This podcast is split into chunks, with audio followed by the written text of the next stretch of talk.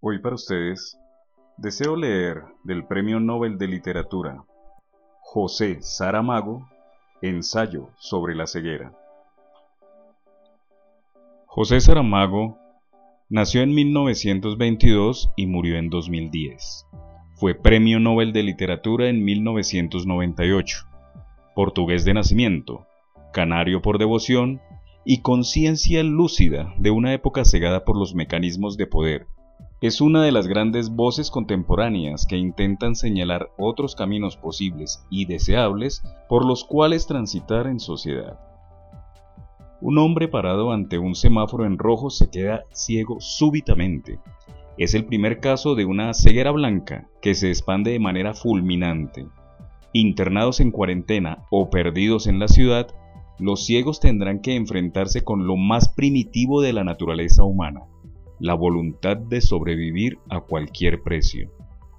Ensayo sobre la ceguera es la ficción de un autor que nos alerta sobre la responsabilidad de tener ojos cuando otros los perdieron. José Saramago traza en este libro una imagen aterradora y conmovedora de los tiempos que estamos viviendo. En esta ocasión, Voy a iniciar abordando los primeros párrafos de la novela, para luego continuar con uno de los capítulos que más me impactaron. Espero lo disfruten. De José Saramago, Ensayo sobre la ceguera. Se iluminó el disco amarillo.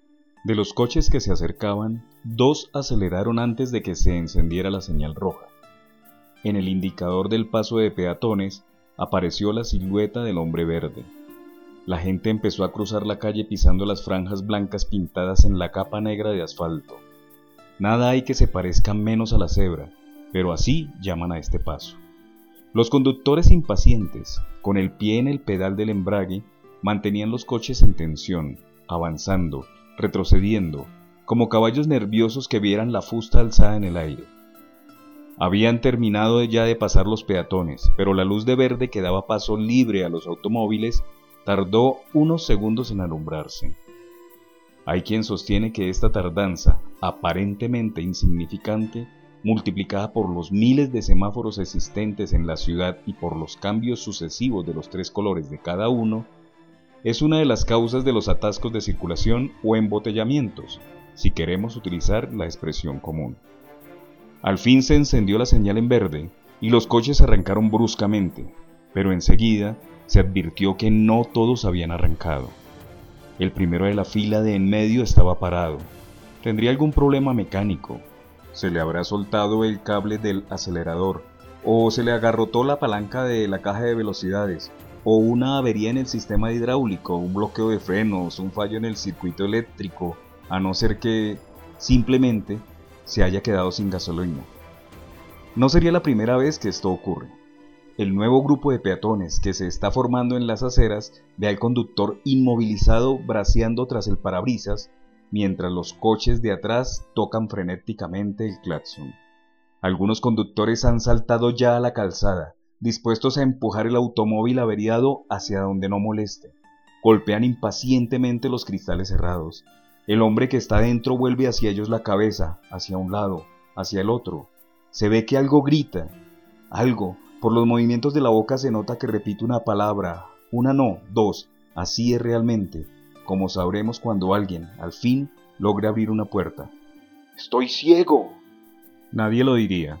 A primera vista los ojos del hombre parecen sanos. El iris se presenta nítido, luminoso, la esclerótica blanca, compacta como porcelana los párpados muy abiertos, la piel de la cara crispada, las cejas repentinamente revueltas, todo eso, cualquiera lo puede comprobar, son trastornos de la angustia. En un movimiento rápido lo que estaba a la vista desapareció tras los puños cerrados del hombre, como si aún quisiera retener en el interior del cerebro la última imagen recogida, una luz roja, redonda, un semáforo. Estoy ciego, estoy ciego, repetía con desesperación mientras le ayudaban a salir del coche y las lágrimas, al brotar, tornaron más brillantes los ojos que él decía que estaban muertos. Eso se pasa, ya verá, eso se pasa enseguida. A veces son nervios, dijo una mujer. El semáforo había cambiado de color. Algunos transeúntes curiosos se acercaban al grupo. y los conductores, allá atrás, que no sabían lo que estaba ocurriendo, protestaban contra lo que creían un accidente de tráfico vulgar, un faro roto, un guardabarros abollado, nada que justificara tanta confusión. Llamen a la policía, gritaban. Saquen eso de ahí. El ciego imploraba. Por favor, que alguien me lleve a casa. La mujer que había hablado de nervios opinó que deberían llamar a una ambulancia, llevar a aquel pobre hombre al hospital, pero el ciego dijo que no, que no quería tanto, solo quería que lo acompañaran hasta la puerta de la casa donde vivía. Ahí está al lado, me harían un gran favor. ¿Y el coche? preguntó una voz. Otra voz respondió. La llave está ahí, en su sitio. Podemos aparcarlo en la acera. No es necesario. Intervino una tercera voz. Yo conduciré el coche y llevo a este señor a su casa. Se oyeron murmullos de aprobación. El ciego notó que lo agarraban por el brazo. Venga, venga, venga conmigo, decía la misma voz. Lo ayudaron a sentarse en el asiento de al lado del conductor. Le abrocharon el cinturón de seguridad. No veo, no veo, murmuraba el hombre llorando. Dígame dónde vive, pidió el otro. Por las ventanillas del coche acechaban caras voraces, golosas de la novedad. El ciego alzó las manos ante los ojos, las movió. Nada. Es como si estuviera en medio de una niebla espesa. Es como si hubiera caído en un mar de leche. Pero la ceguera no es así, dijo otro. La ceguera dicen que es negra. Pues yo lo veo todo blanco. A lo mejor tiene razón la mujer. Será cosa de nervios. Los nervios son el diablo. Yo sé muy bien lo que es esto. Una desgracia. Sí, una desgracia. Dígame dónde vive, por favor. Al mismo tiempo se oyó que el motor se ponía en marcha. Balbuceando, como si la falta de visión hubiera debilitado su memoria, el ciego dio una dirección. Luego dijo, No sé cómo voy a agradecérselo. Y el otro respondió, Nada, hombre, no tiene importancia. Hoy por ti, mañana por mí. Nadie sabe lo que espera. Tiene razón. ¿Quién me iba a decir a mí, cuando salí esta mañana de casa, que iba a ocurrirme una desgracia como esta? Le sorprendió que continuaran parados. ¿Por qué no avanzamos? preguntó. El semáforo está en rojo, respondió el otro. Ah, dijo el ciego, y empezó de nuevo a llorar. A partir de ahora no sabrá cuándo el semáforo se pone en rojo. Con estos párrafos se dio inicio a la obra. Luego, una serie de infortunios afectan a muchísima gente. Y llegamos a este capítulo, el número 11 de la novela, al cuarto día, los malvados volvieron a aparecer. Venían a exigir el tributo de las mujeres de la segunda sala, pero se detuvieron un momento en la puerta de la primera para preguntar si estas mujeres estaban ya restablecidas de los asaltos eróticos de la noche anterior. Una buena noche, sí señor, exclamó uno, relamiéndose, y otro confirmó. Estas siete valían por catorce. Claro que una no era gran cosa, pero en aquel follón ni se notaba. Tienen suerte estos, si son lo bastante hombres para ellas. Mejor que no lo sean, así llegan con más ganas. Desde el fondo de la sala, la mujer del médico dijo, Ya no somos siete. ¿Ha escapado alguna? preguntó riéndose uno de los del grupo. No ha escapado, ha muerto. Diablo. Entonces vais a tener que trabajar más la próxima vez. No se ha perdido mucho. No era gran cosa, dijo la mujer del médico. Desconcertados, los mensajeros no acertaron a responder. Les parecía indecente lo que acababan de oír. Alguno incluso llegó a pensar que al fin y al cabo las mujeres son todas unas cabras. Qué falta de respeto. Hablar de una tía en términos así, solo porque no tenía las tetas en su sitio y era escurrida en algas. La mujer del médico los miraba, parados en la entrada de la sala, indecisos, moviéndose como muñecos mecánicos. Los reconocía. Había sido violada por los tres. Al fin, uno de ellos golpeó con el palo en el suelo. Venga, vámonos, dijo. Los golpes y las advertencias. Fuera, apartados, fuera. Somos nosotros. Fueron alejándose a lo largo del corredor. Luego hubo un silencio. Después, rumores confusos. Las mujeres de la sala segunda estaban recibiendo la orden de presentarse acabada la cena. Sonaron de nuevo los golpes de los garrotes en el suelo. Fuera, fuera, fuera, apartados. Los bultos de los tres ciegos pasaron el umbral de la puerta. Desaparecieron. La mujer del médico, que antes había estado contándole una historia al niño estrábico, levantó el brazo y, sin ruido, cogió las tijeras del clavo. Le dijo al niño, Luego te cuento lo que falta. Nadie de la sala le preguntó por qué había hablado de la ciega de los insomnios con aquel desdén. Pasado algún tiempo, se descalzó y le dijo al marido, No tardo, vuelvo enseguida. Se encaminó hacia la puerta, allí se detuvo y esperó. Diez minutos después aparecieron en el corredor las mujeres de la segunda sala. Eran quince, algunas iban llorando. No venían en fila, sino en grupos, unidos unos a otros por tiras de paño. Por el aspecto, parecían desgarradas de una manta. Cuando acabaron de pasar, la mujer del médico las siguió. Ninguna de ellas se dio cuenta de que llevaban compañía. Sabían lo que les esperaba. La noticia de las humillaciones no era secreto para nadie, ni había en estos vejámenes nada nuevo. Seguro que el mundo comenzó así. Lo que las aterrorizaba no era tanto la violación como la orgía la desvergüenza, la previsión de una noche terrible, quince mujeres desparratadas por las camas y el suelo, los hombres yendo de una a otra, jadeando como puercos. Lo peor será si siento placer, pensaba una de las mujeres. Cuando entraron en el corredor que llevaba a la sala de destino, el ciego de guardia dio la voz de alerta. Ya las oigo, ahí vienen. La cama que servía de cancela fue apartada rápidamente. Las mujeres entraron una a una. Vaya, son muchas, exclamó el ciego de la contabilidad, e iba enumerándolas con entusiasmo. Once, doce, trece, catorce, quince, son quince. Se lanzó sobre la última, metiéndole las manos voraces por debajo de la falda. Esta es mía, está buenísima, decía. Habían dejado de pasar revista, de hacer la evaluación previa a las dotes físicas de las mujeres. Realmente, si estaban todas condenadas a pasar por lo mismo, no valía la pena gastar el tiempo enfriando con selecciones de alturas y medidas de pecho y caderas. Las iban llevando a las camas, las desnudaban a tirones, enseguida se oyeron los llantos acostumbrados, las súplicas, las voces implorantes, pero las respuestas cuando las había no variaban. Si quieres comer, tienes que abrir las piernas.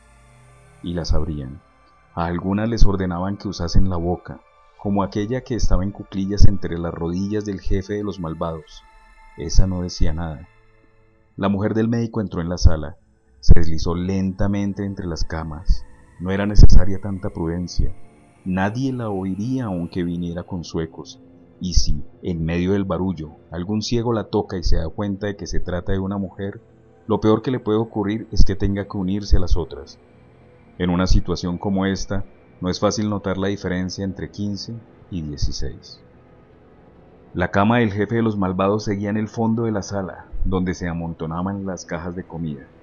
Los camastros cercanos habían sido retirados. Al hombre le gustaba revolcarse a sus anchas, sin tener que tropezar con los vecinos. Iba a ser fácil matarlo. Mientras avanzaba por el pasillo central, la mujer del médico observaba los movimientos de aquel a quien no tardaría en matar. Como el placer le haría inclinar la cabeza hacia atrás, era como si se le ofreciera el cuello. Despacio, la mujer del médico se aproximó, dio la vuelta a la cama y se colocó detrás de él. La ciega continuaba su trabajo. La mano levantó las tijeras, las hojas un poco separadas para penetrar como dos puñales. En aquel momento, el último, el ciego, pareció notar una presencia inesperada, pero el orgasmo lo alejaba del mundo de las sensaciones comunes. Lo privaba de reflejos. No llegarás a gozar, pensó la mujer del médico, y bajó violentamente el brazo. Las tijeras se enterraron con toda la fuerza en la garganta del ciego, girando sobre sí mismas lucharon contra los cartílagos y los tejidos membranosos. Luego, furiosamente, siguieron penetrando hasta ser detenidas por las vértebras cervicales. El grito apenas se oyó. Podía ser el ronquido animal de quien está a punto de eyacular, como a otros les estaba ocurriendo, y tal vez lo fuese, porque al tiempo que un chorro de sangre le daba de lleno en la cara, la ciega recibía en la boca la descarga convulsiva del semen. Fue el grito de la mujer lo que alarmó a los ciegos. De gritos tenían experiencia sobrada, pero este no era como los otros. La ciega gritaba sin entender lo que estaba ocurriendo, pero gritaba ¿De dónde viene esta sangre? Probablemente, sin saber cómo, Había hecho lo que por un momento pensó, arrancarle el pene a dentelladas. Los ciegos dejaron a las mujeres, avanzaban a tientas. ¿Qué pasa? ¿Por qué gritas de ese modo? preguntaban. Pero ahora, la ciega tenía una mano sobre la boca, alguien le decía al oído. Cállate. Y luego notó que la empujaban suavemente hacia atrás. No digas nada. Era una mujer de voz y esto la tranquilizó, si tanto se puede decir en semejante situación. El ciego contable venía adelante. Fue el primero en tocar el cuerpo que había caído atravesado en la cama, en recorrerlo con las manos. Está muerto, dijo al cabo de un momento. La cabeza colgaba hacia atrás, hacia el otro lado del camastro, y la sangre seguía fluyendo a borbotones. Lo han matado, dijo. Los ciegos parecían aturdidos. No podían creer lo que oían. Que lo han matado. ¿Cómo? ¿Quién ha sido? Le han hecho una herida enorme en la garganta. Habrá sido la puta de mierda que estaba con él. Tenemos que atraparla. Se movieron otra vez los ciegos, más despacio ahora, como si tuvieran miedo de ir al encuentro del arma que había matado a su jefe. No podían ver que el ciego de la contabilidad metía precipitadamente las manos en los bolsillos del muerto. Encontraba la pistola y una bolsita de plástico con media docena de cartuchos. La atención de todos se vio distraída súbitamente por el alarido de las mujeres, ya puestas en pie, presas del pánico, queriendo salir de allí, pero algunas habían perdido la noción de dónde estaba la puerta. Fueron en dirección equivocada y tropezaron con los ciegos. Estos creyeron que los atacaban. Entonces la confusión de cuerpos alcanzó el delirio. ¡Quieta! Al fondo, la mujer del médico esperaba la ocasión para escapar. Mantenía a la ciega firmemente agarrada, con la otra mano empuñaba las tijeras dispuesta a apuñalar al primer hombre que se acercara. De momento, aquel espacio libre la favorecía, pero sabía que no podía estar mucho tiempo allí. Algunas mujeres consiguieron dar con la puerta, otras lucharon por liberarse de las manos que la sujetaban. Alguna intentaba estrangular al enemigo y añadir un muerto a otro muerto. El ciego contable gritó a los suyos con autoridad. ¡Calma! ¡Calma! Vamos a resolver esto y con intención de hacer la orden más ascuciante, disparó un tiro al aire. El resultado fue precisamente el contrario. Sorprendidos al ver que la pistola ya estaba en otras manos y que, en consecuencia, iban a tener un nuevo jefe, los ciegos dejaron de luchar contra las ciegas, desistieron de su intento de dominarlas. Uno de ellos había incluso desistido de todo porque acababa de ser estrangulado. Fue entonces cuando la mujer del médico decidió avanzar. Dando golpes a diestro y siniestro, se fue abriendo camino. Ahora eran los ciegos quienes gritaban, se atropellaban, pasaban unos sobre otros. Quien tuviera ojos para ver comprobaría que, comparada con esta, la primera confusión era solo un juego. La mujer del médico no quería matar, solo quería salir, y lo más rápido posible. Sobre todo, no dejar a ninguna ciega atrás. Probablemente ese no va a sobrevivir, Pensó cuando clavó las tijeras en un pecho. Se oyó otro tiro. Vamos, vamos, decía la mujer del médico empujando ante ella a las ciegas que encontraban su camino. Las ayudaba a levantarse y repetía, rápido, rápido. Y ahora era el ciego contable el que gritaba desde el fondo, agarrarlas, no las dejéis marchar. Pero era demasiado tarde, ya estaban todas en el corredor, avanzando a tumbos medio desnudas, sosteniendo los trapos como podían. Parada en la entrada de la sala, la mujer del médico gritó con furia. Recordad lo que dije el otro día, que no me iba a olvidar de su cara, y en adelante piensen en lo que les digo, tampoco olvidaré las de ustedes. Me las pagarán. Amenazó el ciego contable. Tú y tus amigas, y todos los cabrones de hombre que ahí tenéis. No sabes quién soy ni de dónde he venido. Eres de la primera sala del otro lado. Dijo uno de los que habían ido a llamar a las mujeres, y el ciego de las cuentas añadió. La voz no engaña. Basta que pronuncies una palabra junto a mí y estarás muerta.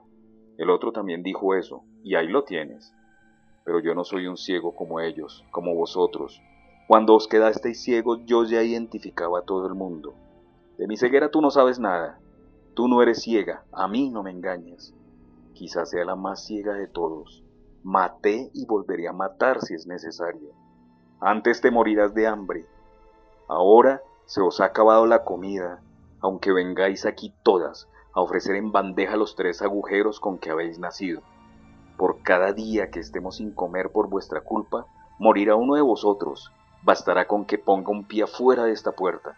No lo conseguirás, Lo conseguiremos, sí. A partir de ahora seremos nosotros quienes recojamos la comida. Vosotros comeréis de lo que tenéis aquí, hija puta. Las hijas de puta no son hombres ni son mujeres, son hijas de puta, y ya sabes lo que valen las hijas de puta. Furioso, el ciego contable disparó un tiro hacia la puerta. La bala pasó entre las cabezas de los ciegos sin alcanzar a nadie hasta clavarse en la pared del corredor. No me has dado, dijo la mujer del médico. Y ten cuidado, se te acabarán las municiones, y hay otros ahí que también quieren ser jefes. Se alejó. Dio unos cuantos pasos todavía firmes, luego avanzó a lo largo de la pared del corredor, casi desmayándose. En un momento las rodillas se le doblaron y cayó redonda. Los ojos se le nublaron. Voy a quedarme ciega, pensó, pero luego comprendió que no sería esta vez. Eran solo las lágrimas que le cubrían la vista, lágrimas como jamás las había llorado en su vida. He matado, dijo en voz baja.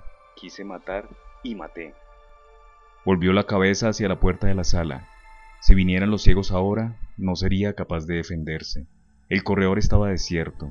Las mujeres habían desaparecido. Los ciegos, asustados por los disparos y mucho más por los cadáveres de los suyos, no se atrevían a salir. Poco a poco le fueron regresando las fuerzas. Las lágrimas seguían fluyendo, pero lentas, serenas, como ante lo irremediable. Se levantó trabajosamente. Tenía sangre en las manos y en la ropa, y súbitamente el cuerpo agotado le dijo que estaba vieja, vieja y asesina, pensó, pero sabía que si fuese necesario volvería a matar. ¿Y cuándo es necesario matar? Se preguntó a sí misma mientras se dirigía hacia el zaguán, y a sí misma se respondió, cuando está muerto lo que aún está vivo. Movió la cabeza y pensó, ¿qué quiere decir esto? Palabras, palabras nada más. Seguía sola. Se acercó a la puerta que daba al exterior. Entre las rejas del portón distinguió con dificultad la silueta del centinela. Aún hay gente afuera, gente que ve. Un rumor de pasos detrás de ella le hizo estremecerse. Son ellos, pensó, y se volvió rápidamente con las tijeras dispuestas era el marido.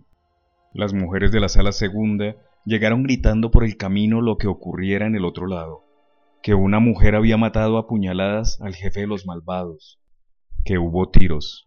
El médico no preguntó quién era la mujer, solo podía ser la suya. Le dijo al niño estrábico que después le contaría el resto de la historia, y ahora, ¿cómo estaría? Probablemente muerta también. Estoy aquí, dijo ella, y fue hacia él y lo abrazó sin reparar en que lo manchaba de sangre, o reparando, sí, era igual, hasta hoy lo habían compartido todo. ¿Qué ha pasado? preguntó el médico. Dicen que han matado a un hombre. Sí, lo he matado yo. ¿Por qué? Alguien tenía que hacerlo, y no había nadie más. ¿Y ahora? Ahora estamos libres. Ellos saben lo que les espera si quieren servirse de nosotros otra vez. Va a haber lucha, guerra. Los ciegos están siempre en guerra, siempre lo han estado. ¿Volverás a matar? Sí, si es preciso, de esa ceguera yo nunca me libraré. ¿Y la comida? Vendremos nosotros a buscarla. Dudo que ellos se atrevan a venir hasta aquí por lo menos durante unos días. Tendrán miedo de que les pase lo mismo, que unas tijeras les atraviesen la garganta. No supimos resistir como debíamos cuando vinieron las primeras exigencias. Pues no, tuvimos miedo, y el miedo no siempre es buen consejero, y ahora vámonos. Será conveniente, para mayor seguridad, que atravesemos camas en la puerta de la sala, camas sobre camas, como ellos lo hacen, y si alguno de nosotros tiene que dormir en el suelo, paciencia, antes eso que morir de hambre. En los días siguientes se preguntaron si no sería eso lo que les iba a ocurrir. Al principio no les extrañó, fallos en la distribución de comida los había habido desde el principio. Estaban acostumbrados, los ciegos malvados tenían razón cuando decían que los soldados a veces se retrasaban, pero esta razón la pervertían luego cuando, en tono jocoso, afirmaban que por eso no habían tenido más remedio que imponer un razonamiento. Son las penosas obligaciones de quien gobierna. Al tercer día, cuando ya no era posible encontrar en las salas un mendrugo, una migaja, la mujer del médico, con algunos compañeros, salió a la cerca y preguntó ¡Ey! ¿Qué retraso es este? ¿Qué pasa con la comida? Llevamos ya dos días sin comer. El sargento, otro, no el de antes. Se acercó a la reja asegurando que la culpa no era del ejército, que ellos no quitaban el pan de la boca a nadie, que nunca el honor militar permitiría eso. Si no había comida, es porque no había comida. Y no deis un paso, porque el primero que lo haga va a saber lo que le espera, que las órdenes no han cambiado. Así, intimidados, volvieron para adentro unos con otros. ¿Y ahora qué hacemos si no nos traen de comer? Puede que llegue mañana, o pasado mañana, o cuando ya no nos podamos mover. Tendríamos que salir. No llegaríamos ni a la puerta. Si tuviésemos vista, si tuviésemos vista no nos habrían metido en este infierno. ¿Cómo irá todo por allá afuera? Tal vez a estos tipos no les importe darnos comidas. Si se las pedimos, en cualquier caso, si falta comida para nosotros, también les faltará a ellos. Por eso mismo, no van a darnos la que tienen. Y antes de que se les acabe, habremos muerto de hambre. ¿Qué podemos hacer? Estaban sentados en el suelo, bajo la luz amarillenta de la única bombilla del zaguán, más o menos en círculo. El médico y la mujer del médico el viejo de la venda negra, entre otros, hombres y mujeres, dos o tres de cada sala, tanto del ala izquierda como del ala derecha. Y entonces, siendo este mundo de los ciegos lo que es, ocurrió lo que siempre ocurre. Uno de los hombres dijo, Lo que yo sé es que no estaríamos como estamos si no hubieran matado al jefe. ¿Qué importa que fueran las mujeres dos veces al mes a dar lo que la naturaleza les ha dado para darse? preguntó. Hubo a quien le hizo gracia la reminiscencia, hubo quien disimuló la risa, alguna voz de protesta no la dejó hablar el estómago, y el mismo hombre insistió. Me gustaría saber quién fue el de la hazaña. Las mujeres que estaban allí juraron que no había sido ninguna de ellas. Lo que tendríamos que hacer es tomarnos la justicia por la mano y hacérselo pagar. Eso a condición de que supiéramos quién fue. Les decíamos, aquí está el que buscáis, ahora danos comida. Para eso hay que saber quién fue. La mujer del médico bajó la cabeza, pensó. Tienen razón. Si alguna muere de hambre, la culpa será mía, pero después, dando voz a la cólera que sentía crecer dentro de sí, contradiciendo esta aceptación de responsabilidad, pero que sean estos los primeros en morir para que mi culpa pague su culpa. Luego pensó, levantando los ojos, si ahora les dijese que fui yo quien lo mató, me entregarían, sabiendo que me entregaban a una muerte cierta, fuese por efecto del hambre, o porque el pensamiento súbitamente la sedujo como un abismo, una especie de aturdimiento se apoderó de su cabeza, el cuerpo se le movió hacia adelante, se abrió su boca para hablar, pero en ese momento alguien la agarró por el brazo. Era el viejo de la venda negra, que dijo, Mataría con mis manos a quien la denunciase. ¿Por qué? preguntaron los del corro porque si todavía tiene algún significado la vergüenza, en este infierno al que nos arrojaron y que nosotros convertimos en infierno del infierno, es gracias a esa persona que tuvo el valor de ir a matar a la hiena en el cubil de la hiena. Sí, claro, pero no será la vergüenza quien nos llene el plato. Quien quiera que seas, tiene razón, pero siempre hubo quien se llenó la barriga con la falta de vergüenza. Pero nosotros, que nada tenemos ya, a no ser esta última y no merecida dignidad, seamos capaces al menos de luchar por los derechos que son nuestros. ¿Qué quieres decir con eso? Que habiendo empezado por mandar allí a las mujeres y comido a costa de ellas como chulos de barrio, ahora hay que mandar a los hombres, si es que aún los hay aquí. Explícate, pero primero dinos de dónde eres. De la primera sala del lado derecho. Habla, es muy sencillo. Vamos a buscar la comida con nuestras propias manos. ¿Tienen armas? Que se sepa, solo una pistola, y no les van a orar para siempre las balas. Con las que tienen morirán algunos de los nuestros, otros han muerto ya por menos. No estoy dispuesto a perder la vida para que los demás sigan aquí, llenando la barriga. Supongo que también estarás dispuesto a no comer si alguien pierde la vida para que tú comas preguntó sarcástico el viejo de la venda negra, y el otro no respondió. A la entrada de la puerta que daba a las salas del ala derecha, apareció una mujer que había estado oyendo escondida. Era la que recibió en la cara el chorro de sangre, aquella en cuya boca eyaculó el muerto, aquella a cuyo oído dijo la mujer del médico, cállate. Y ahora ésta está pensando, desde aquí donde estoy, sentada en medio de estos, no te puedo decir cállate no me denuncies, pero sin duda reconoces mi voz. Es imposible que la hayas olvidado. Mi mano estuvo sobre tu boca, tu cuerpo contra mi cuerpo, y yo te dije cállate. Ahora ha llegado el momento de saber realmente a quién salvé, de saber quién eres.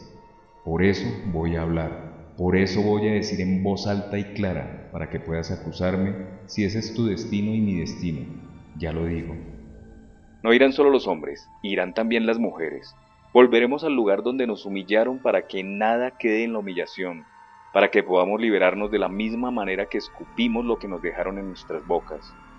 Lo dijo y se quedó esperando, hasta que la mujer habló. A donde tú vayas, iré yo. Fue esto lo que dijo. El viejo de la venda negra sonrió. Parecía una sonrisa feliz, y tal vez lo fuese. No es esta la ocasión para preguntárselo. Mejor es fiarse en la expresión de extrañeza de los otros ciegos, como si algo hubiera pasado por encima de sus cabezas. Un pájaro, una nube, una primera y tímida luz. El médico cogió la mano de la mujer y luego preguntó ¿Hay todavía alguien empeñado en descubrir quién mató a aquel? ¿O estamos de acuerdo en que la mano que degolló a ese hombre era la mano de todos nosotros? Más exactamente, la mano de cada uno de nosotros. Nadie respondió. La mujer del médico dijo, Démosles un plazo. Esperemos hasta mañana. Si los soldados no traen comida, entonces avanzamos. Se levantaron, se dividieron, unos para el lado derecho, otros para el lado izquierdo. Imprudentemente no pensaron que podía haber estado escuchando algún ciego de la sala de los malvados. Por fortuna el diablo no siempre está detrás de la puerta. Este proverbio viene muy a cuento ahora. Fuera de tiempo habló el altavoz. Últimamente unos días hablaba y otros no, pero siempre a la misma hora, como había prometido. Seguro que había en el transmisor un sistema de relojería que en el momento preciso hacía entrar en movimiento la cinta grabada. La razón por la que falló algunas veces no la conoceremos. Son cosas del mundo exterior. En todo caso, bastante serias. Porque el resultado fue un lío de calendario. La llamada cuenta de los días que algunos ciegos, maníacos por naturaleza o amantes del orden, que es una forma moderada de manía, intentan llevar escrupulosamente haciendo nudos en un cordel, aquellos que no se fían de su memoria, como quien va escribiendo un diario. Ahora sonaba fuera de tiempo, debía de haberse averiado el mecanismo, un eje torcido, una soldadura suelta. Ojalá la grabación no vuelva una y otra vez al principio, infinitamente. Era lo que nos faltaba, además de ciegos, locos. Por los corredores, por las salas, como en un último e inútil aviso, resonaba la voz autoritaria. El gobierno lamenta haberse visto forzado a ejercer enérgicamente lo que considera su derecho y su deber, proteger por todos los medios a su alcance a la población en la crisis que estamos atravesando. Cuando parece comprobarse algo semejante a un brote epidémico de ceguera, provisionalmente llamado mal blanco, y desearía contar con el civismo y la colaboración de todos los ciudadanos para limitar la propagación del contagio, en el supuesto de que se trate de un contagio y no de una serie de coincidencias por ahora inexplicables. La decisión de reunir en un mismo lugar a los afectados por el mal y en un lugar próximo, pero separado, a aquellos con los que mantuvieron algún tipo de contacto. No ha sido tomada sin ponderar seriamente las consecuencias. El gobierno conoce plenamente sus responsabilidades y espera que aquellos a quienes se dirige este mensaje asuman también, como ciudadanos conscientes que sin duda son, las responsabilidades que les corresponden, pensando que el aislamiento en que ahora se encuentran representará, por encima de cualquier otra consideración personal, un acto de solidaridad para con el resto de la comunidad nacional. Dicho eso, pedimos la atención de todos hacia las instrucciones siguientes. Primero, las luces se mantendrán siempre encendidas y será inútil cualquier tentativa de manipular los interruptores, que por otra parte no funcionan. Segundo, Abandonar el edificio sin autorización supondrá la muerte inmediata de quien lo intente. Tercero, en cada sala hay un teléfono que solo podrá ser utilizado para solicitar del exterior la reposición de los productos de higiene y limpieza.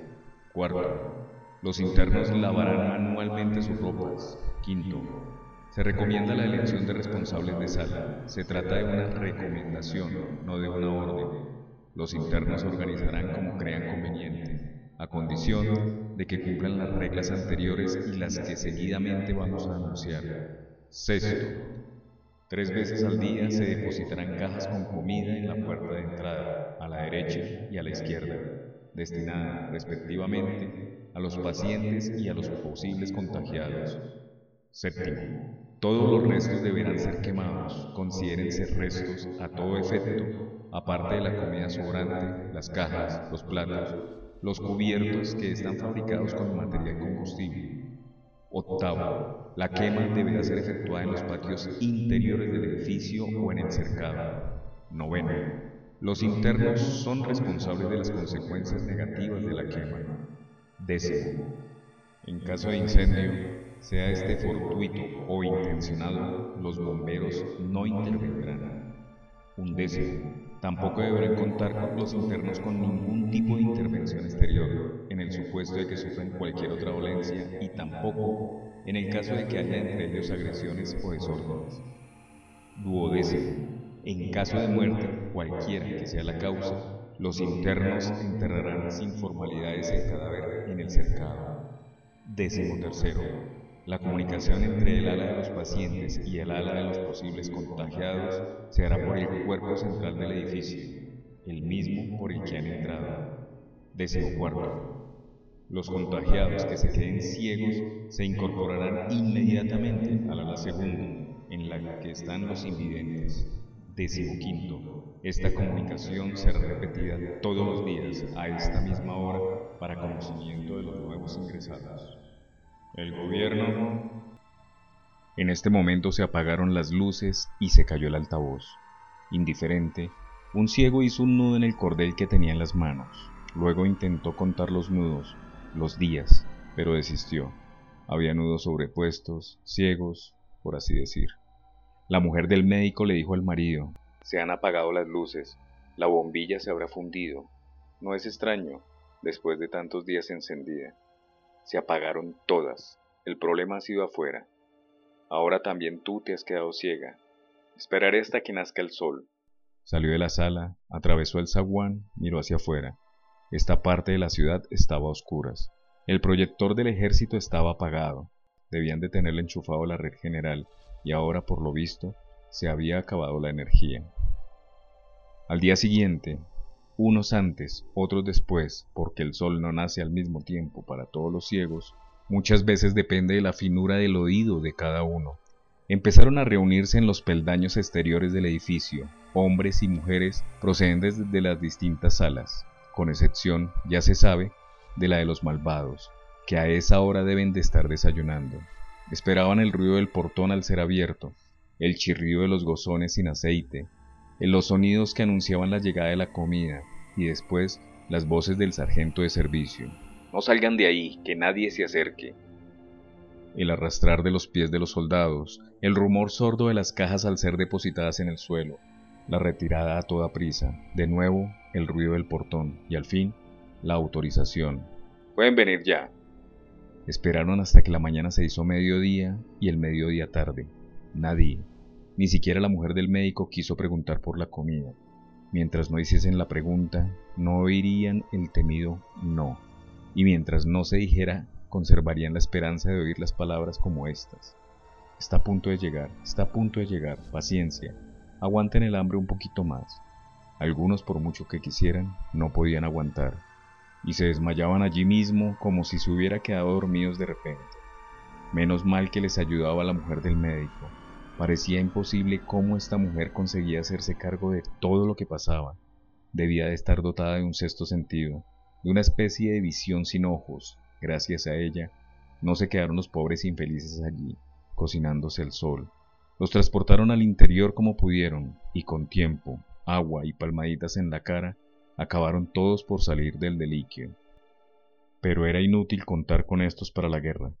No podrían ni con una gata por el rabo modo de decir muy antiguo que se olvidó de aclarar por qué extraordinaria razón es más fácil llevar por el rabo a una gata que a un gato. Finalmente, dijo el viejo de la venda negra, la comida no ha venido, la comida no vendrá, vamos por la comida. Se levantaron sabe Dios cómo y fueron a reunirse en la sala más apartada de la fortaleza de los malvados. Para imprudencia bastó la del otro día. Desde allí mandaron escuchas al otro lado. Lógicamente, los ciegos que vivían en aquella parte conocían mejor los sitios. Al primer movimiento sospechoso, venid a avisarnos. Fue con ellos la mujer del médico y trajo una información poco alentadora. Han cerrado la entrada con cuatro camas superpuestas. ¿Y cómo ha sabido que eran cuatro? Preguntó alguien. Muy fácil, palpándolas. ¿Y no te descubrieron? No creo. ¿Qué hacemos? Vamos allá, volvió a decir el viejo de la venda negra. Lo habíamos decidido y o lo hacemos o estamos condenados a una muerte lenta. Algunos morirán más deprisa si vamos, dijo el primer ciego. Quien va a morir está ya muerto y no lo sabe. Que hemos de morir es algo que sabemos desde que nacemos. Por eso, en cierto modo, es como si ya hubiéramos nacido muertos. Dejaos de charla inútil, dijo la chica de las gafas oscuras. Yo sola no puedo ir, pero si ahora empezamos a dar lo dicho por no dicho, entonces me tumbo a la cama y me dejo morir. Solo morirá quien tenga los días contados, nadie más, dijo el médico, y alzando la voz preguntó, Quien esté decidido a ir, que alce la mano. Es lo que le ocurre a quien no lo piensa dos veces antes de abrir la boca para hablar. ¿De qué servía pedir que levantaran la mano si no había nadie para contarlas? Así lo creían en general. Y después decir, somos trece, caso en el que, seguro, empezaría una nueva discusión para ver lo que, en buena lógica, sería más correcto. Si pedir que se presente otro voluntario que rompiera el maleficio por exceso o evitarlo por defecto, echando a suertes quien se libraba. Algunos habían alzado la mano con poca convicción en un movimiento que denunciaba la vacilación y la duda, bien por la conciencia del peligro a que se exponían, bien porque se habían dado cuenta de lo absurdo de la orden. El médico se rió. ¡Qué disparate!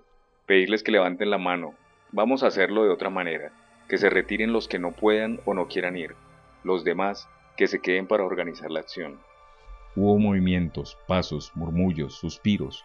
Poco a poco fueron saliendo los débiles y los timoratos. La idea del médico había tenido tanto de excelente como de generosa. Así será menos fácil saber quién había estado y dejó de estar. La mujer del médico contó los que quedaban, eran 17, contándose ella y el marido. De la primera sala, lado derecho, estaba el viejo de la venda negra, el dependiente de farmacia, la chica de las gafas oscuras y eran todos hombres los voluntarios de las otras salas, con excepción de aquella mujer que había dicho, a donde tú vayas iré yo.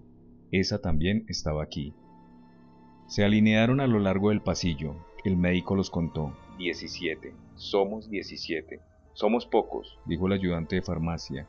Así no vamos a conseguir nada. La vanguardia. Si puedo usar este lenguaje que más parece de militar, tendrá que ser estrecha, dijo el ciego de la venda negra. Lo que nos espera es la anchura de una puerta. Creo que si fuésemos más lo complicaríamos todo dispararían al tuntún, concordó alguien, y al fin todos parecieron contentos por ser tan pocos. El armamento era el que ya conocemos, hierros arrancados de las camas, que tanto podrían servir de palanca como de lanza, conforme entraran en combate los zapadores y las tropas de asalto. El viejo de la venda negra, que por lo visto algunas lecciones de táctica había aprendido en su juventud, recordó la conveniencia de mantenerse siempre juntos y mirando en la misma dirección, por ser esa la única forma de no agredirse unos a otros, y que debían avanzar en silencio absoluto para que el ataque se beneficiase del efecto sorpresa. Descalcémonos, dijo. Después va a ser difícil que cada uno encuentre sus zapatos, dijo alguien, y otro comentó. Los zapatos que sobren serán los verdaderos zapatos del difunto, con la diferencia de que, en este caso, siempre habrá alguien quien los aproveche. ¿Qué historia es esa de los zapatos del difunto? Es un dicho. Esperar los zapatos del difunto es como esperar la nada. ¿Por qué? Porque los zapatos con que se enterraban a los muertos eran de cartón. También es cierto que no necesita más. Las almas no tienen pies que yo sepa. Otra cuestión. Interrumpió el viejo de la venda negra, seis de nosotros, los seis que nos sintamos con más ánimo, cuando lleguemos, empujamos con todas nuestras fuerzas las camas para adentro, de modo que podamos entrar todos. Siendo así, tendremos que soltar los hierros. Creo que no va a ser necesario. Hasta pueden servirnos, si los usamos en posición vertical. Hizo una pausa, luego dijo, con una nota sombría en la voz. Sobre todo, no nos separemos. Si nos separamos, somos hombres muertos. Y mujeres, dijo la chica de las gafas oscuras. No te olvides de las mujeres. ¿Tú también vas? preguntó el viejo de la venda negra. Preferiría que no fueses. ¿Y por qué? Si puedes saberse. Eres muy joven. Aquí no cuenta la edad ni el sexo, así que no olvides a las mujeres. No, no se me olvidó. La voz con la que el viejo de la venda negra dijo estas palabras parecía pertenecer a otro diálogo. Las siguientes ya estaban en su lugar. Al contrario, ojalá alguna de vosotras pudiera ver lo que nosotros no vemos, llevarnos por el camino seguro, guiar la punta de nuestros hierros contra la garganta de los malvados con tanta seguridad como hizo aquella. Sería pedir demasiado. Una vez no son veces. Además, ¿quién nos dice que no se quedó allí muerta? Al menos yo no he tenido noticias de ella. Recordó la mujer del médico. Las mujeres resucitan unas en otras. Las honradas resucitan en las putas, las putas resucitan en las honradas. Dijo la chica de las gafas negras. Después hubo un largo silencio. Por parte de las mujeres todo estaba dicho. Los hombres tendrían que buscar las palabras y de antemano sabían que no iban a ser capaces de encontrarlas. Salieron en fila, los seis más fuertes delante, como acordaron. Entre ellos estaban el médico y el dependiente de farmacia. Después venían los otros, armados cada cual con su hierro de cama. Una brigada de lanceros escuálidos y andrajosos, cuando atravesaban el zaguán, uno de ellos dejó caer el hierro que atronó en el ensolado como una ráfaga de metralleta. Si los malvados oyeron el barullo y saben a lo que vamos, estamos perdidos. Sin dar aviso a nadie, ni siquiera al marido, la mujer del médico se adelantó al grupo, miró hacia el fondo del corredor, luego, despacio, pegada a la pared, se fue acercando a la entrada de la sala. Allí quedó a la escucha. Las voces de dentro no parecían alarmadas. Trajo rápidamente la información y se reanudó el avance.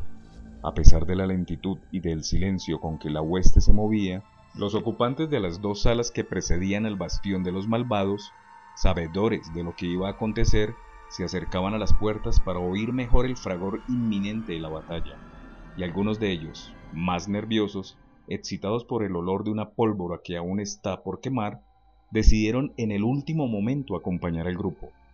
Unos pocos volvieron atrás para armarse, ya no eran 17, al menos habían doblado el número. El refuerzo no iba a gustar seguramente al viejo de la venda negra, pero él no llegó a enterarse de que mandaba dos regimientos en vez de uno.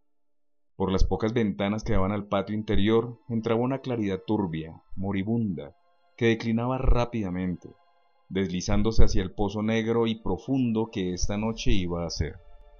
Fuera de la tristeza irremediable causada por la ceguera que sin explicación alguna seguían padeciendo, los ciegos, válgales eso al menos, estaban a salvo de las deprimentes melancolías causadas por estas y semejantes alteraciones atmosféricas, comprobadamente responsables de innumerables acciones de desesperación en el tiempo remoto en el que la gente tenía ojos para ver. Cuando llegaron a la puerta de la sala maldita, la oscuridad era tal que ya la mujer del médico no pudo ver que no eran cuatro, sino ocho, las camas que formaban la barrera, duplicada, como los asaltantes, pero con peores consecuencias inmediatas para ellos, como no tardarán en comprobar. La voz del viejo de la venda negra sonó como un grito. ¡Ahora! Fue la orden. No se acordó del clásico al asalto, o si lo recordó, quizá le pareció ridículo tratar con tanta consideración militar a una barrera de cafres infectos, llenos de pulgas y de chinches, con los colchones podridos por el sudor y los orines, las mantas andrajosas, ya no grises, sino de todos los colores con que puede vestirse la repugnancia. Eso lo sabía de antes la mujer del médico. No es que lo pudiera ver ahora, cuando ni siquiera se había percibido el refuerzo de la barricada. Los ciegos avanzaron como arcángeles envueltos en su propio resplandor. Se lanzaron contra el obstáculo con los hierros en alto, como habían sido instruidos, pero las camas no se movieron. Cierto es que las fuerzas de estos fuertes apenas superaban las de los débiles que venían detrás, pero apenas podían ya con las lanzas, como alguien que llevó una cruz a cuestas y ahora tiene que esperar que lo suban a ella. El silencio había acabado. Gritaban los de afuera, comenzaron a gritar los de adentro. Probablemente nadie hasta hoy habrá notado qué terribles son los gritos de los ciegos. Parece que están gritando sin saber por qué. Queremos decirles que se callen y acabamos gritando nosotros también. Solo nos falta ser ciegos, pero ya llegará. En esto estaban unos gritando porque atacaban, otros gritando porque se defendían, cuando los del lado de fuera, desesperados por no haber podido apartar las camas, soltaron los hierros, que cayeron en el suelo de cualquier manera, y todos, a una, al menos aquellos que consiguieron meterse en el espacio del vano de la puerta, y los que no cupieron hacían fuerza contra los de delante, se pusieron a empujar, a empujar, a empujar. Parecía que iban a conseguir la victoria. Las camas se habían movido ya un poquitico, cuando de repente, sin previo aviso o amenaza, se oyeron tres disparos. Era el ciego contable haciendo puntería baja. Dos de los atacantes cayeron heridos. Los otros retrocedieron precipitadamente, atropellándose, tropezando con los hierros y cayendo. Como locas las paredes del corredor multiplicaban los gritos, también gritaban en las otras salas. La oscuridad era ahora completa. No era posible saber quién había sido alcanzado por las balas. Claro que se podría preguntar desde aquí, desde lejos, ¿quiénes sois? Pero no parecía apropiado. A los heridos hay que tratarlos con respeto y consideración, acercarse a ellos caritativamente, posarles la mano en la frente, salvo si fue ahí donde la bala, por una desgraciada casualidad, les alcanzó. Después preguntarles en voz baja cómo se encuentran, decirles que no es nada, que ya vienen los camilleros, y en fin, darles agua pero solo si no han sido heridos en el vientre, como expresamente se recomienda en el Manual de Primeros Auxilios. ¿Qué hacemos ahora? preguntó la mujer del médico. Hay dos caídos en el suelo. Nadie le preguntó cómo sabía ella que eran dos. Si los disparos fueron tres, sin contar con el efecto de los rebotes, sí los hubo. Tenemos que ir a buscarlos, dijo el médico. El peligro es grande. Observó hundido el viejo de la venda negra, que había visto cómo su táctica acababa en desastre. Si se dan cuenta de que hay gente, volverán a disparar. Hizo una pausa y añadió suspirando. Pero tenemos que ir. Yo por mí estoy dispuesto. También yo, dijo la mujer del médico. El peligro será menor si nos acercamos a rastras. Lo que necesitamos es dar con ellos, pronto, antes de que los de dentro tengan tiempo de reaccionar. Yo voy también, dijo la mujer que el otro día había dicho, a donde tú vayas, iré yo. De entre tantos, no hubo nadie a quien se le ocurriera decir que era facilísimo averiguar quiénes eran los heridos. Cuidado, heridos o muertos, que esto aún no se sabe, bastaba con que todos fuesen diciendo, yo voy, yo no voy. Los que se hubieran quedado callados eran los tales. Empezaron pues a arrastrarse los cuatro voluntarios, las dos mujeres en el centro, un hombre a cada lado. No lo hicieron por cortesía masculina o por un instinto caballeresco de protección a las damas, sino porque la cosa salió así. La verdad es que todo va a depender del ángulo de tiro, si el ciego contable dispara otra vez. En fin, tal vez no ocurra nada. El viejo de la venda negra tuvo una idea antes de ponerse en marcha, una idea mejor que la primera. Que los que queden empiecen a hablar muy alto, incluso a gritar, que además razones no les faltan, para cubrir el inevitable ruido de ir y volver, y también el que por medio hubiese. Cualquier cosa puede ocurrir, sabe Dios qué. En pocos minutos llegaron los socorristas a su destino. Lo supieron cuando aún no habían tocado los cuerpos. La sangre, sobre la que se iban arrastrando, era como un mensajero que les decía, yo era la vida, tras de mí ya no hay nada. Dios santo, Pensó la mujer del médico, cuánta sangre. Y era verdad, un charco. Las manos y la ropa se pegaban al suelo como si las tablas y las losas estuvieran cubiertas de visco. La mujer del médico se alzó sobre los codos y siguió avanzando. Los otros habían hecho lo mismo. Tendiendo los brazos, alcanzaron al fin los cuerpos. Los compañeros seguían detrás haciendo todo el ruido que podían. Era ahora como plañeras en trance. Las manos de la mujer del médico y del viejo de la venda negra se aferraron a los tobillos de uno de los caídos, y a su vez el médico y la otra mujer habían agarrado un brazo y una pierna del segundo. Se trataba ahora de tirar de ellos, de salir rápidamente de la línea de fuego. No era fácil. Para eso necesitarían levantarse un poco, ponerse a gatas, era la única forma de seguir utilizando con eficacia las pocas fuerzas que aún les quedaban. La bala partió, pero esta vez no alcanzó a nadie. El miedo fulminante no les hizo huir, al contrario, les dio la porción de energía que les faltaba. Un instante después estaban ya a salvo. Se habían acercado lo más posible a la pared del lado de la puerta de la sala. Solo un tiro muy sesgado tendría la posibilidad de alcanzarlos. Pero era dudoso que el ciego contable fuese perito en balística, incluso de la más elemental. Intentaron levantar los cuerpos pero desistieron. Lo único que podían hacer era arrastrarlos. Con ellos venía, ya medio seca, como traída por una racera, la sangre derramada, y otra fresca aún, que seguía manando de las heridas. ¿Quiénes son? Preguntaron los que estaban esperando. ¿Cómo lo vamos a saber si no vemos? Dijo el viejo de la venda negra. No podemos seguir aquí, dijo alguien. Si deciden hacer una salida, vamos a tener mucho más que dos heridos, dijo otro. O muertos, dijo el médico. A estos no les noto el pulso. Cargaron con los cuerpos a lo largo del corredor como un ejército en retirada. En el zaguán hicieron alto. Se diría que habían resuelto acampar allí, pero la verdad de los hechos es otra. Lo que ocurrió es que se quedaron sin fuerzas. Aquí me quedo, no puedo más. Es hora de reconocer que parecerá sorprendente que los ciegos malvados, antes tan prepotentes y agresivos, tan fácilmente y con tanto gusto brutales, ahora no hagan más que defenderse, levantando barricadas y disparando desde dentro a mansalva, como si tuvieran miedo a la lucha en el campo abierto, cara a cara, los ojos en los ojos. Como todas las cosas de la vida, también esta tiene su explicación, y es que después de la trágica muerte del primer jefe, se había relajado en la sala el espíritu de disciplina y el sentido de la obediencia. El gran error del ciego contable fue creer que bastaba apoderarse de la pistola para detentar el poder en el bolsillo, cuando el resultado fue precisamente el contrario.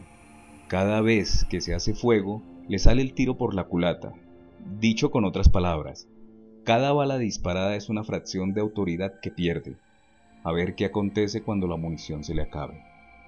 Así como el hábito no hace al monje, tampoco el cetro hace al rey. Es esta una verdad que conviene no olvidar. Y si es cierto que el cetro real lo empuña ahora el ciego contable, hay que decir que el rey, pese a estar muerto, pese a estar enterrado en la propia sala, y mal, apenas a tres palmos del suelo, sigue siendo recordado, al menos se nota por el hedor de su fortísima presencia. Entretanto, ha nacido la luna. Por la puerta del zaguán que da a la cerca exterior entra una difusa claridad que va creciendo poco a poco. Los cuerpos que están en el suelo, muertos, dos de ellos, los otros aún vivos, van lentamente ganando volumen, dibujo, rasgos, facciones, todo el peso de un horror sin nombre. Entonces la mujer del médico comprendió que no tenía ningún sentido, si es que lo había tenido alguna vez, seguir fingiendo que está ciega. Está visto que ahí nadie puede salvarse. La ceguera también es esto, vivir en un mundo donde se ha acabado la esperanza. Podía, pues, decir quiénes eran los muertos. Este es el dependiente de farmacia, este es aquel que dijo que los ciegos dispararían al buen tuntún. Ambos tuvieron razón en cierto modo, y si me preguntan cómo lo sé, la respuesta es sencilla. Veo. Algunos de los congregados ya lo sabían, y se habían callado. Otros andaban desde hacía tiempo con sospechas y ahora las veían confirmadas. Inesperada fue la indiferencia de los restantes, y con todo, pensando lo mejor, tal vez no debamos sorprendernos. En otra ocasión, el descubrimiento habría sido causa de un inmenso alborozo, de una desenfrenada conmoción. ¡Qué suerte la tuya! ¿Cómo conseguiste escapar del universal desastre? ¿Cómo se llaman las gotas que te pones en los ojos? Dame la dirección de tu médico. Ayúdame a salir de esta prisión. Pero ahora da lo mismo. En la muerte, la ceguera es igual para todos. Lo que no pueden hacer es seguir allí, sin defensa de ningún tipo. Hasta los hierros de las camas se quedaron atrás. Los puños de nada servirían. Orientados por la mujer del médico, arrastraron los cadáveres hacia el rellano exterior y allí los dejaron, a la luna, bajo el albor lechoso del astro, blancos por fuera, negros al fin por dentro. Volvamos a las salas, dijo el viejo de la venda negra. Ya veremos más tarde lo que se puede hacer. Lo dijo, y fueron palabras locas a las que nadie hizo caso. No se dividieron en grupos de origen, se fueron encontrando y reconociendo por el camino, unos al lado izquierdo, otros al lado derecho. Vinieron juntas hasta aquí la mujer del médico y aquella que había dicho, a donde tú vayas, iré yo. No era esta la idea que llevaba ahora en la cabeza, muy al contrario, pero no quiso hablar de ella, no siempre se cumplen los juramentos, unas veces por flaqueza, otras por causa de una fuerza superior con la que uno no había contado. Pasó una hora, se alzó la luna, el hambre y el temor alejan el sueño, nadie duerme en las salas. Pero no son esos los únicos motivos. Sea por causa de la excitación de la reciente batalla, aunque tan desastrosamente perdida, o por algo indefinible que flota en el aire, los ciegos están inquietos. Nadie se atreve a salir a los corredores por el interior de cada sala que es como una colmena, solo poblada de zánganos, bichos zumbadores que, como se sabe, son poco dados al orden y al método. No hay registro de que alguna vez hayan hecho algo por la vida o de que se hayan preocupado mínimamente por el futuro, aunque en el caso de los ciegos, desgraciada gente, sería injusto acusarlos de aprovechados o chupones, aprovechados de qué migaja, chupones de qué líquido, hay que tener cuidado con las comparaciones, no vayan a ser livianas. Con todo, no hay regla sin excepción, y esta no falta aquí. En la persona de una mujer que apenas entró en la sala, la segunda del lado derecho, empezó a rebuscar entre sus trapos hasta encontrar un pequeño objeto que apretó en la palma de la mano como si quisiera esconderlo de la vista de los otros. Los viejos hábitos son difíciles de olvidar, incluso en el momento en que los creeríamos todos perdidos. Aquí, donde debería haber sido uno para todos y todos para uno, hemos podido ver que con crueldad quitaron los fuertes el pan de la boca de los débiles. Y ahora esta mujer, recordando que tenía un encendedor en el bolso, si es que en tanto desconcierto no lo había perdido, fue ansiosamente a buscarlo y celosamente lo oculta como si fuese condición de su propia supervivencia. No piensa que tal vez alguno de estos de sus compañeros de infortunio tenga por ahí un último pitillo que no se puede fumar por faltarle la llama mínima necesaria, ni estaría ya a tiempo de pedir fuego. La mujer ha salido sin decir palabra, ni adiós ni hasta luego. Va por el corredor desierto. Pasa rozando la puerta de la sala primera. Nadie de dentro se ha dado cuenta de su paso. Cruza el zaguán. La luna descendente trazó y pintó un tanque de leche en las losas del suelo. Ahora, la mujer está al otro lado. Otra vez un corredor. Su destino está al fondo, en línea recta. No engañaría a nadie. Además, oye unas voces que la llaman. Manera figurada de decirlo. Lo que llega a sus oídos es la algaraza de los malvados de la última sala. Están festejando la victoria comiendo por todo lo alto y bebiendo de lo fino. Perdonen la exageración intencionada. No olvidemos que en la vida todo es relativo. Comen y beben simplemente de lo que hay. Y viva la suerte, ya les gustaría a los otros meter el diente, pero no pueden. Entre ellos y el plato hay una barricada de ocho camas y una pistola cargada. La mujer está de rodillas en la entrada de la sala, junto a las camas. Tira lentamente de los cobertores hacia afuera. Luego se levanta. Hace lo mismo en la cama que está encima, y en la tercera, y a la cuarta no le llega el brazo, no importa. La mecha está ya preparada. Solo falta prenderle fuego. Aún recuerda cómo tendrá que regular el mechero para sacarle una llama grande. Ya la tiene. Un pequeño puñal de fuego vibrante como la punta de unas tijeras. Empieza por la cama de arriba. La llama lame trabajosamente la suciedad de los tejidos. Prende al fin. Ahora en la cama de en medio. Ahora la cama de abajo. La mujer sintió el olor de sus propios cabellos chamuscados tiene que andar con mucho cuidado. Ella es la que prende la pira, no la que en ella debe morir. Oye los gritos de los malvados en el interior. Fue en ese momento cuando pensó, ¿y si tienen agua? ¿Si consiguen apagarlo? Desesperada se metió debajo de la primera cama, paseó el mechero a todo lo ancho del jergón, aquí, allí. Entonces, de repente, las llamas se multiplicaron, se convirtieron en una cortina ardiente. Aún pasó entre ellas un chorro de agua y fue a caer sobre la mujer, pero inútilmente. Ya era su propio cuerpo el que estaba alimentando la hoguera. ¿Cómo va aquello por dentro? Nadie puede arriesgarse a entrar, pero de algo ha de servir la imaginación. El fuego va saltando velozmente de cama en cama, quiere acostarse en todas al mismo tiempo, y lo consigue. Los malvados gastaron sin criterio y sin provecho el agua escasa que tenían. Intentan ahora alcanzar las ventanas. Con difícil equilibrio trepan por las cabeceras de las camas a las que el fuego no ha llegado aún. Pero, de pronto, el fuego allí está, y ellos resbalan, caen. Y el fuego allí está también. Con el calor infernal, los cristales estallan, se hacen añicos. El aire fresco entra silbando y atiza el incendio. Ah, sí, no lo olvidemos los gritos de rabia y miedo, los aullidos de dolor y de agonía. Ahí queda mención de ellos, nótese, en todo caso, que cada vez irán siendo menos. La mujer del mechero, por ejemplo, lleva ya mucho tiempo callada. A estas alturas los otros ciegos corren despavoridos por los pasillos llenos de humo. ¡Fuego, fuego! Gritan todos y aquí se puede observar en vivo lo mal pensados y organizados que han sido estos ajuntamientos humanos, hospital y manicomio. Véase cómo cada uno de los camastros, por sí solo, con su armazón de hierros picudos puede convertirse en una trampa mortal. Véase consecuencias terribles de que haya una sola puerta en cada sala, cuando en ellas viven 40 personas, aparte de las que duermen en el suelo si el fuego llega allí primero y le cierra la salida, no escapa nadie. Por suerte. Y como la historia humana tantas veces ha mostrado, no hay cosa mala que no traiga consigo una cosa buena. Se habla menos de las cosas malas traídas por las cosas buenas. Así andan las contradicciones de nuestro mundo. Merecen unas más consideración que otras.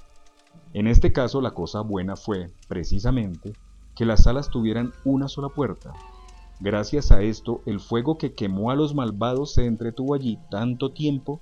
Si la confusión no se hace mayor, tal vez no tengamos que lamentar la pérdida de más vidas. Evidentemente, muchos de estos ciegos están siendo pisoteados, empujados, golpeados. Son los efectos del pánico, efecto natural podríamos decir. La naturaleza animal es así, también la vegetal se comportaría de esa manera si no tuviera aquellas raíces que la prenden al suelo. Qué bonito sería ver los árboles del bosque huyendo del incendio. El refugio del cercado interior fue bien aprovechado por los ciegos que tuvieron la idea de abrir las ventanas de los corredores. Saltaron, tropezaron, cayeron, lloraron y gritaron, pero ahora están a salvo. Mantengamos la esperanza de que al fuego cuando haga que el tejado se desmorone y lance por los aires un volcán de llamaradas y tizones ardientes, no se le ocurra propagarse a las copas de los árboles. En el otro lado el miedo es el mismo. A un ciego le basta con oler el humo para imaginar de inmediato que las llamas están a su lado. Figúrese lo que ocurre cuando es verdad. En poco tiempo el corredor quedó abarrotado de gente. Si no hay quien ponga orden, esto va a acabar en tragedia. En un momento alguien recuerda que la mujer del médico tiene ojos que ven. ¿Dónde está? Preguntan. Que nos diga ella lo que pasa, hacia dónde tenemos que ir, dónde está. Estoy aquí. Solo ahora he logrado salir de la sala. La culpa fue el niño estrábico, que nadie conseguía saber dónde se había metido. Ahora está aquí.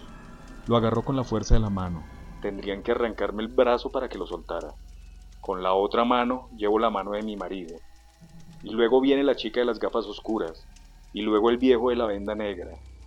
Donde está uno, está el otro, y después el primer ciego, y después su mujer, todos juntos como una piña, que al menos eso espero, ni este calor pueda abrir. Entretanto, unos cuantos ciegos de este lado habían seguido el ejemplo de la otra sala. Saltaron al cercado interior. No pueden ver que la mayor parte del edificio es una hoguera, pero notan que en las manos y en la cara el vaho ardiente de que allí viene. Por ahora, aún aguanta el tejado. Las hojas de los árboles se van arrugando lentamente. Entonces alguien gritó. ¿Qué estamos haciendo aquí? ¿Por qué no salimos de una vez? La respuesta llegó de este mar de cabezas. Solo precisó cuatro palabras. Ahí están los soldados. Pero el viejo de la venda negra dijo. Antes morir de un tiro que quemados. Parecía la voz de la experiencia, aunque quizá no haya sido exactamente él quien habló. Quizá por su boca ha hablado la mujer del mechero, que no tuvo la suerte de ser alcanzada por la última bala del ciego contable. Dijo entonces la mujer del médico. Déjenme pasar, voy a hablar con los soldados. No van a dejarnos morir así, los soldados también tienen sentimientos. Gracias a la esperanza de que los soldados tuviesen sentimientos, pudo abrirse en la apertura un estrecho canal, por el que avanzó la mujer del médico con dificultad, llevando a los suyos detrás. El humo le tapaba la visión. En poco tiempo estaría tan ciega como los otros. En el zaguán apenas se podía ver nada. Las puertas que daban a la cerca habían sido destrozadas. Los ciegos que se refugiaron allí, dándose cuenta de que aquel sitio no era seguro, querían salir, empujaban, pero los del otro lado resistían, hacían toda la fuerza que podían. Todavía en ellos era más fuerte el miedo de aparecer a la vista de los soldados, pero cuando se dieran sus fuerzas, cuando el fuego se aproximase, el viejo de la venda negra tenía razón, es preferible morir de un tiro. No fue preciso esperar tanto. La mujer del médico consiguió al fin salir al rellano. Prácticamente llegó medio desnuda, por tener ambas manos ocupadas no se había podido defender de los que querían unirse al pequeño grupo que avanzaba, coger, por así decirlo, el tren en marcha. Los soldados iban a abrir unos ojos como platos cuando apareciera ella con los pechos casi al aire. Ya no era la luz de la luna lo que iluminaba el espacio vacío que iba hasta el portón, sino la claridad violenta del incendio. La mujer del médico gritó. Por favor, por vuestras madres, dejadnos salir, no disparéis. Nadie respondió desde el otro lado. El proyector seguía apagado, nada se movía. Aún con miedo la mujer del médico bajó los peldaños. ¿Qué pasa? preguntó el marido. Pero ella no respondió. No podía creerlo. Bajo los restantes peldaños, caminó en dirección al portón, arrastrando siempre tras ella al niño estrábico, al marido y compañía. Ya no había dudas. Los soldados se habían ido, o se los llevaron, ciegos ellos también, ciegos todos al fin. Entonces, para simplificar, ocurrió todo al mismo tiempo. La mujer del médico anunció a gritos que estaban libres. El tejado del ala izquierda se vino abajo con horrible estruendo, dispersando llamaradas por todas partes. Los ciegos se precipitaron hacia la tapia gritando. Algunos no lo consiguieron, se quedaron dentro, aplastados contra las paredes. Otros fueron pisoteados hasta convertirse en una masa informe y sanguinolenta. El fuego que se extendía rápidamente hará ceniza de todo esto. El portón está abierto de par en par. Los locos salen. Espero hayan disfrutado esta lectura. Esta novela fue una muy grata sorpresa para mí. Una cantidad de giros inesperados que da la trama y que nos revela poco a poco cómo el hombre puede llegar a perder su humanidad cuando ve amenazada su propia existencia. No dejen de leer la novela completa, de verdad que es maravillosa. Mi nombre es Alberto y mi placer es leer para usted.